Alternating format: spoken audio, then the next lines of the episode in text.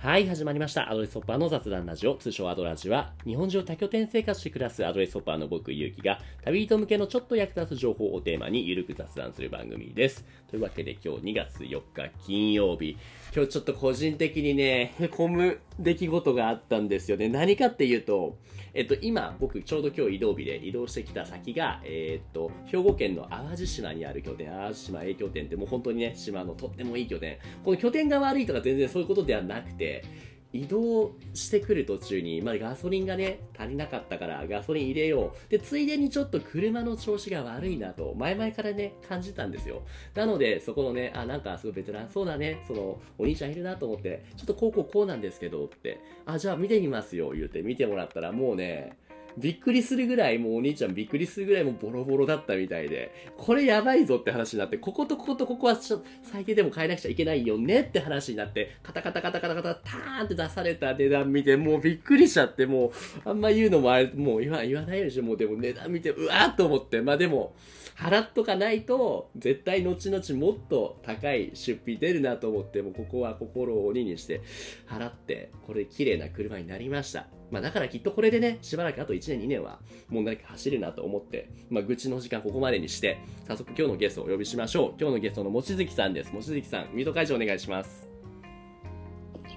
はい、よろしくお願いします。はい、お願いします。お久しぶりですかね。そうですねうん。真鶴ぶりですかね。ね、真鶴あれは神奈川でしたっけね。はい。の、いつでしたっけ？あれね、お会いしたのね。あ11月とかかもしれないですねああ。でもそんなもんなんだなるほどなるほどえっていうのはそれは望月さんもアドレスの何がしアドレスの会員さんとして使っているからあったみたいな感じだったんでしたっけ？あ、いえ、あの時は、はい。えっ、と、錦糸町英帝のヤモリの多賀さんはい。と一緒に、えー、多賀さんが持ってらっしゃる熱川のはい。別荘はい。もアドレス拠点に、えーしませんかっていうことですね。あつまりじゃあえー望月さんは社員さん。あ、そうです。はい。出た。えもアドレスで何を担当されているんですか？はい、拠点開発をやってます。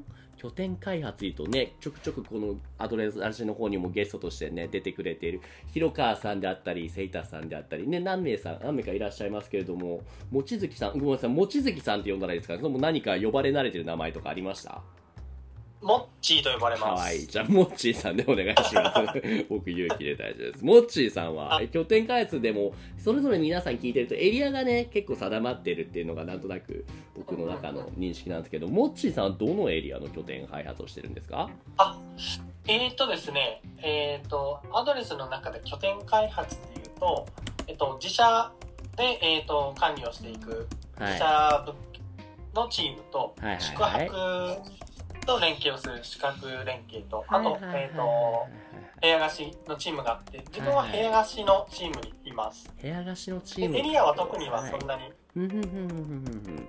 なるほど。えじゃあ前にも聞い他の方に聞いてもうど忘れちゃったんですけど全体今大体200、ね、件以上あるアドレスの拠点の中の、大体部屋貸し拠点っていうのは何割ぐらいあるもんなんですか？えーとですね、今で言うと、あるいは何拠点ぐらいでも。はいどうぞ。今で、えーっとですね、ちょっと増えすぎてし増まってえすぎてしまってそうなんだ。大体6月までに、はい。えーっと60件ぐらいになってくると思うので、あ今年の6月までに60件ぐらいになってくる。なるほどなるほど、はい、っていうのはもともとその部屋貸し拠点っていうコンセプト自体今まではあまりなかったものだったんでしたっけ？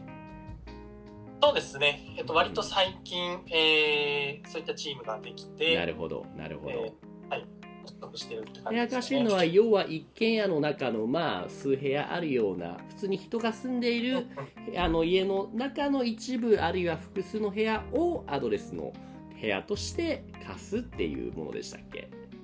はい、おっしゃる通りうんうんです。うんうん。なるほどなるほど。えー、それが何？もうほぼゼロの状態からもう今年6月めどにもう60件ぐらいまで結構増えましたね。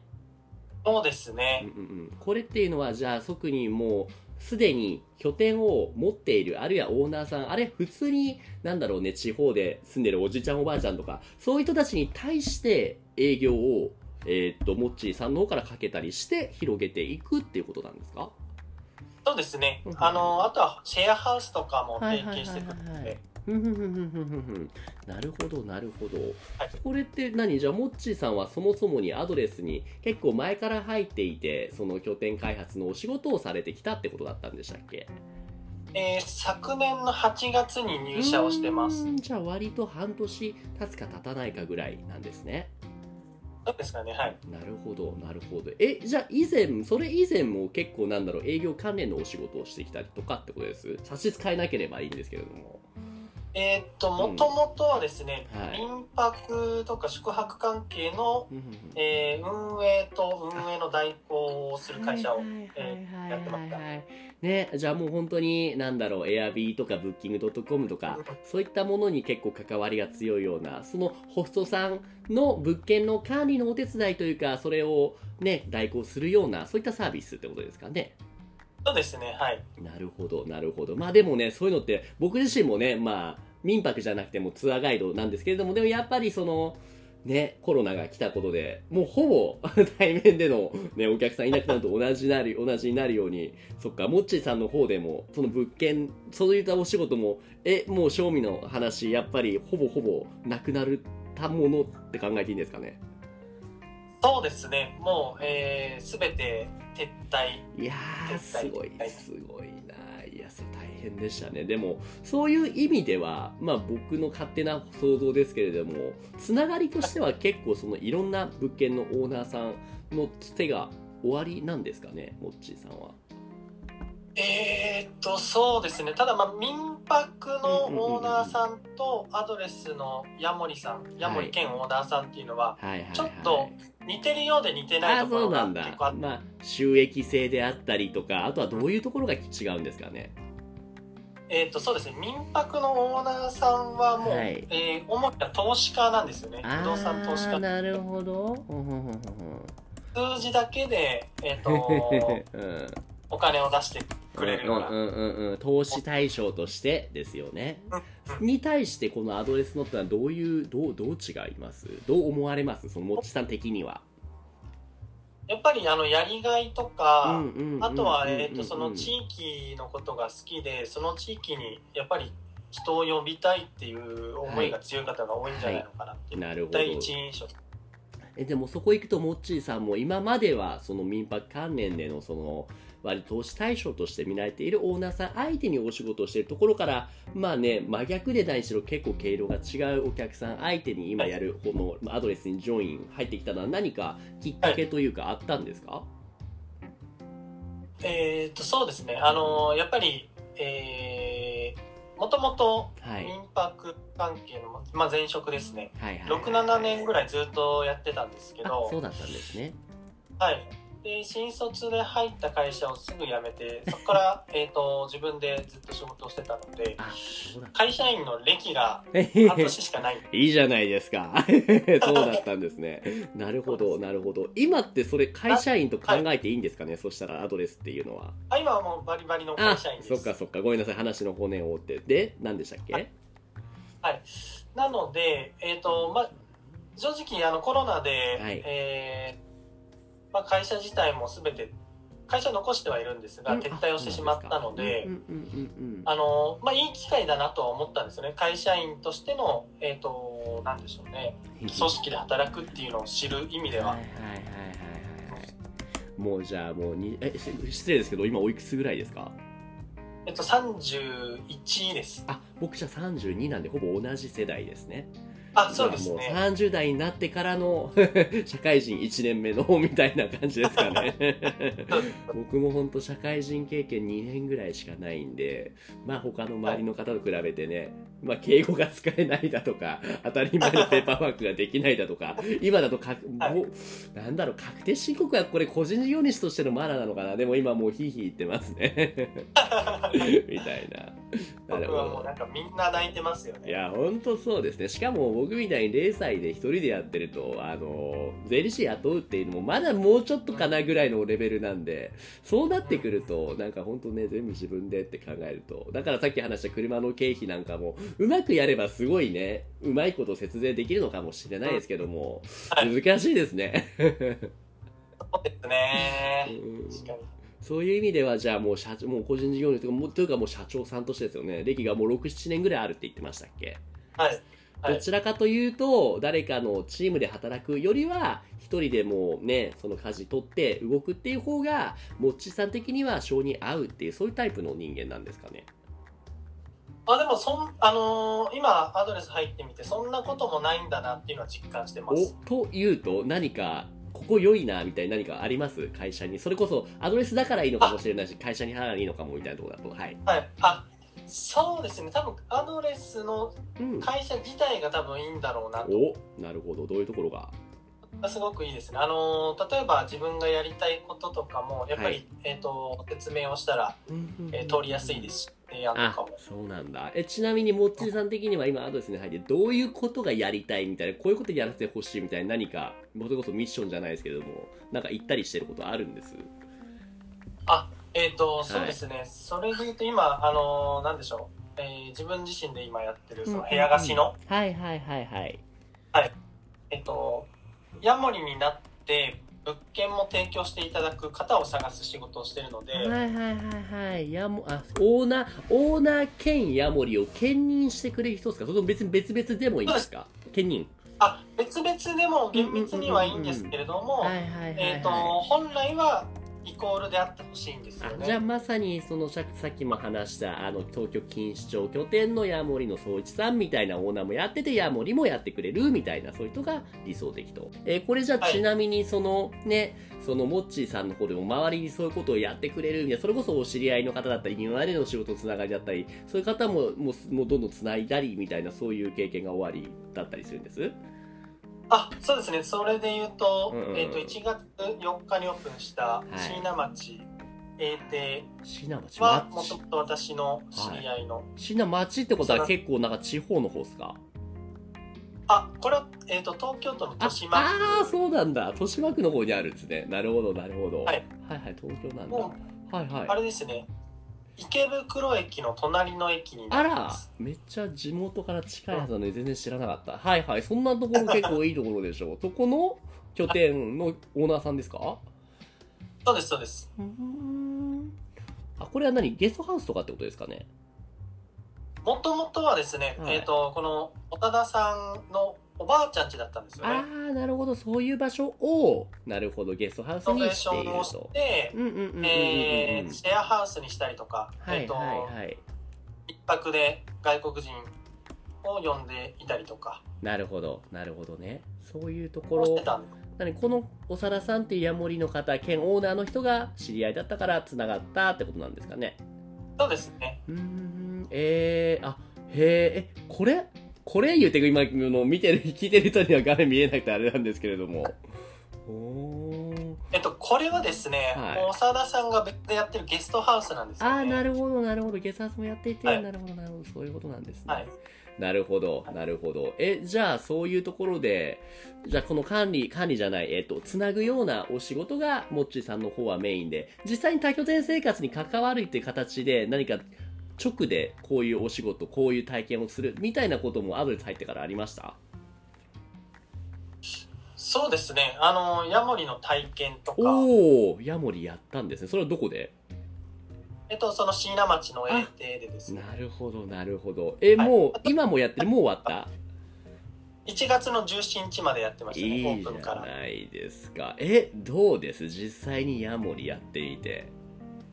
そうですね。あのもともとやっぱり、えっと、オーナーさんに、えっと、ヤモリの説明をしてたんですよね。ヤモリってこういう作業をするんですよとかっていう説明をしていたんですが、イメージでこの業務が多分重たい業務なんだろうなと思っていたものが、はい実はそんなこともなかったとかどっちかっていうと違うものが一番重たいところだなっていういうのを気づく、ね、きっかけになりましたね。得てしてそういうことってあるんですよね。サービス提供側からはこういうのがお客さんユーザーからは求められてるんだろうなって勝手に思ってたものが全然そんな求められてないと。で違うところにみんなここなのみたいなねありますよね。え例えばなんかやってみてありました？僕たちが、その、モッチーさんが思ったら、ここが重要だろうなと思ったら、別にそこは重要とか大変ではないんだっていうのは、何か業務としてありましたか、そうですね。あの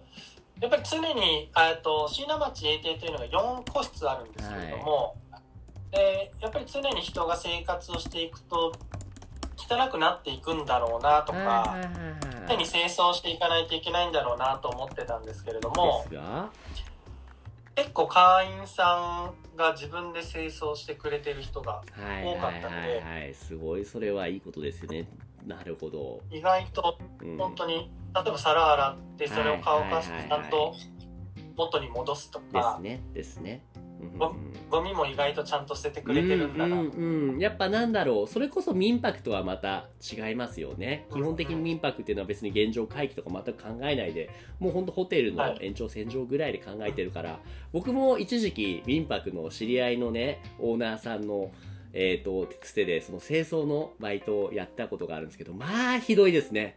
本当にもうお客さんによって本当ぐちゃぐちゃにするし、もうその中国、中国人がとかあんま言いたくないんですけども、その国によってはすごい爆買いするような人たちが、めっちゃすごい段ボールの箱めっちゃ置いてったりして、もうそのグッチとかなんか任天堂スイッチとか、すごい段ボールがあって、いや、こんな硬いのこれまとめて捨てるの大変だよ、みたいな。もう、そういうのばっかりで、でもだからそこからしてもまず全然違いますよね、ユーザーの質が。なるほど、そうだったんですね。あとは多分それも、そこってこういうこともあるかなって思うのは、拠点がある程度綺麗だとそれを汚そうと思わない理論というか、まあ、割れ窓理論というんですかね。犯罪学的なね、見地から言っても、ある程度、例えば窓がたくさん割れてるようなところだと犯罪率高まるけれども、全部綺麗だったら、そういうことしない、ちゃんとみんなで維持しようっていう、そのマインドも働くと思うんですよね。いう意味でね、そこの、椎名町の拠点もしっかりきれいに元からされているからそれをみんなでしようっていうのがね自然と流れとしてなってるんじゃないですかね。そうですね、うんうんうん、確かに確かに。逆にあどうぞどう何ですか、うん、あそうですね、うん、そういう意味ではやっぱりなんか常にきれいにしてっていうのは大事かもしれないですね。すね全拠点において。ですね。僕なんかよくそのヤモリ大好物ってそのヤモリさんの代わりに、うん、例えば1週間ぐらい滞在していろいろお手伝いしますよとかって言うんですけども、いつもなんかほんと小姑じゃないですけども、行くと毎回やるのが、あの、拠点に洗濯機と乾燥機あるじゃないですか。はい、あの乾燥機カパッと開けてカパッと奥のフィルターとか見ると結構な確率で拠点によってはこんもりとホコリが溜まってたり、はいはい、あの、で洗濯機の方も結構フィルターカパッと外してみるとああ結構溜まってるなみたいなことがあったりして。多分こういうところも積み重ねだと思うんですよね。ね。あの掃除機のフィルターね目詰まりしてるなとかね。そうそう。多分こういうところの積み重ねで結構ねじゃあみんな綺麗にしようとか。いや汚いから私もしなくていいやっていうねなっちゃうかもしれませんね。うんうんうん、そうですね。そういう細かいところですよね。はい、確かにね。じゃあ逆になんだろう。思ってなかったけどここって結構大変だなって。山森さんこういうのやるの毎回大変だなって実際にやってみてもっちーさん感じたところは何かありましたか？あそうですね、うん、あのアドレスの会員さんでちょっとはあの期間が短いので、まあ、その時だけかもしれないんですけど、うん、結構お酒好きな方が多いイメージ イメージですか？なるほどなるほど。だから自分も酒飲みなんで すごい楽しかった。よかったじゃないですか。ただまあこれがみんながみんなそうではない。えっ、ー、と、うん、やったんとして、うんえー、おなんでしょうね。酒飲みだったらいいけど酒そんなに飲まない人で、うん、ちょっと早めに寝るような方とかだったら、はい、まあ、リビングではちょっと早めに寝てほしいとかって思ったりするんだ、うん、うるさいとかねありますよね、うん、うん、多分そこの部分って本当コンセンサスが取れてないと僕もねやっぱ思うんですけども結構人のうるささってその音を出してる人が自分の知ってる人か知らない人かによって全然不快感が変わってくるんですよね。全然知らない人の音ってすごい不快ですけれどもそれがいざいや夜結構仕事して準備しててそれでって分かると全然許せるんですよね。うんうんうんだからそうねですねコンセンサス取るっていうのはね大変大切かなって気はしますね。なるほどなるほど。ねヤモリさんとしてでもそれでそういうこと分かったようでじゃあじゃあどういうことできるだろうって何か思いつきだったりありました？モッチーさんの方で。そうですねやっぱりなんかあのー今えっ、と自社のオリジナル物件とかはいは、はいえっとそのポップが基準であるんですよねはいはいはいはいはい注意書きがありますね。なんかそういったものが、今そういった部屋貸しチームだとまだ用意ができていないのがあるうんうんので、うんうんうん。そういったこうポップを、えーとはい。まあ、効果があるのかっていう実験的にも、はい。ちょっと椎名町でヤモリをやってたっていうのがあるんですよね。晴ら。しいですね。何か入れてみて効果あったなって思えるようなポップはありましたか、そうですね。それで一番最初にうんうん。ここに着いたら見てくださいよっていうポップはいが、はいはいはい。えー作っておいてたんですけどそれがあったので基本はもうセルフで、えー部屋に入ってはい。理念をですね持って、ですね。えー、と行くことができたのかなっていうのはあなったの。で確かにね、そういうの大僕もね、あの、12月に、それこそさっきも話した東京錦糸町の総一さんの拠点に1ヶ月入った時に、あポップ作ったりもしたんですけど、まずそもそもの大前提として考えなくちゃいけないのが、人は文字を読まないってことだなって思うんですよね。すっごい頑張って準備しても読まない人が大半。でそれに対して準備したのになんで読まないんだよ書いたじゃんって言ってもそれってしょうがないんですよね言っても。だって多分読まれないようなところに置いてあったし読みたくなくなるようなすごい長さで準備してたしだったらうんそれってもう多分こっちのせいでもあると思うんですよねいかに分かりやすくするのかとかいかにその動線視線誘導する形で分かりやすいところに分かりやすい形で分かりやすいデザインで置くかとかすごい大事ですよね。うんうん。大事ですね。ねえ。だから頑張って僕かどうぞどうぞ何ですか？あ、ごめんなさい。すいません。そうなんですよね。なんかそれでやっぱり、えっ、と、うん作ってみて貼って、はい、はいで直接そこで会員さんに聞けるっていうのがすごい良かったですね。そうです。ね、そうですね。僕もだって実際作ってみて、これどう作ったら分かりにくいって言って、ガガーンってきたけども、あ、そういう風に思うんだ。これでもまだ分かんないんだ。そのトライエラー、トライアンドエラーの繰り返しですよね。本当に、そうですよねなんかゆきさんも、あの、1ヶ月ぐらいいたんでしたっけ？1ヶ月いました。ね、錦糸町にね。で、なんかポップを貼ってうん、試して、うん。これダメだったら新しくしてみたいな繰り返しをやったわけですよとね。そうなんですよ。ヤモリさん、それをやるのは大変だよ。これがでもね、このノウハウが共有できたらやっぱいいなと思うし、だからこそ僕が思うのは、ヤモリさんになりたての人なんかは特に人気拠点とか、すごい人気ヤモリさんのいるような拠点に行って、見てみるのがいいなって思うんですよね。だから僕一回思ったのは、ヤモリ研修用の拠点が一個あればいいんじゃないのかなって。うんうんうん。たいいですよね。例えば、持ち胸。うんうん。あうんもうあそこなんてもうね、もう八木さん、スーパーヤモリがいるでしょう。い行かれました？もう、いや、もうチムネとか行き。ました、行きました。すっごい至るところに分かりやすく書いてあるし、うんで伝え方にトゲがないんですよね。文章とか読んでてもね。うんうんなんか柔らかい優しさを感じるんですよね。うんそういうところかなって思って。すべてがスイートルームでしたっけ？いや、そうそう、スイートバールとか VIP ルームとか、なんとか、そうそうそうそうそう。うまいなーって思ってね。そうなんですよ。いやらしさを感じない、押し付けがましくない、それでいて分かりやすいっていう、こういったね、本当行動心理学じゃないですけれども、大変大切ですよね。って思ったそうですねうんうんうんうんうん。常に完成をしないって言ってましたもんね。いや、ほんとそうですね。っていう意味ではね、椎名町行ってみて、その、なんだろう、画面上ではオンラインでは気づけなかったようなところも結構ね、あ、じゃあこういうところ気をつけて今後拠点開発していこうみたいなところもね、いろいろあったんですかね。そうですね。なるほど、なるほど。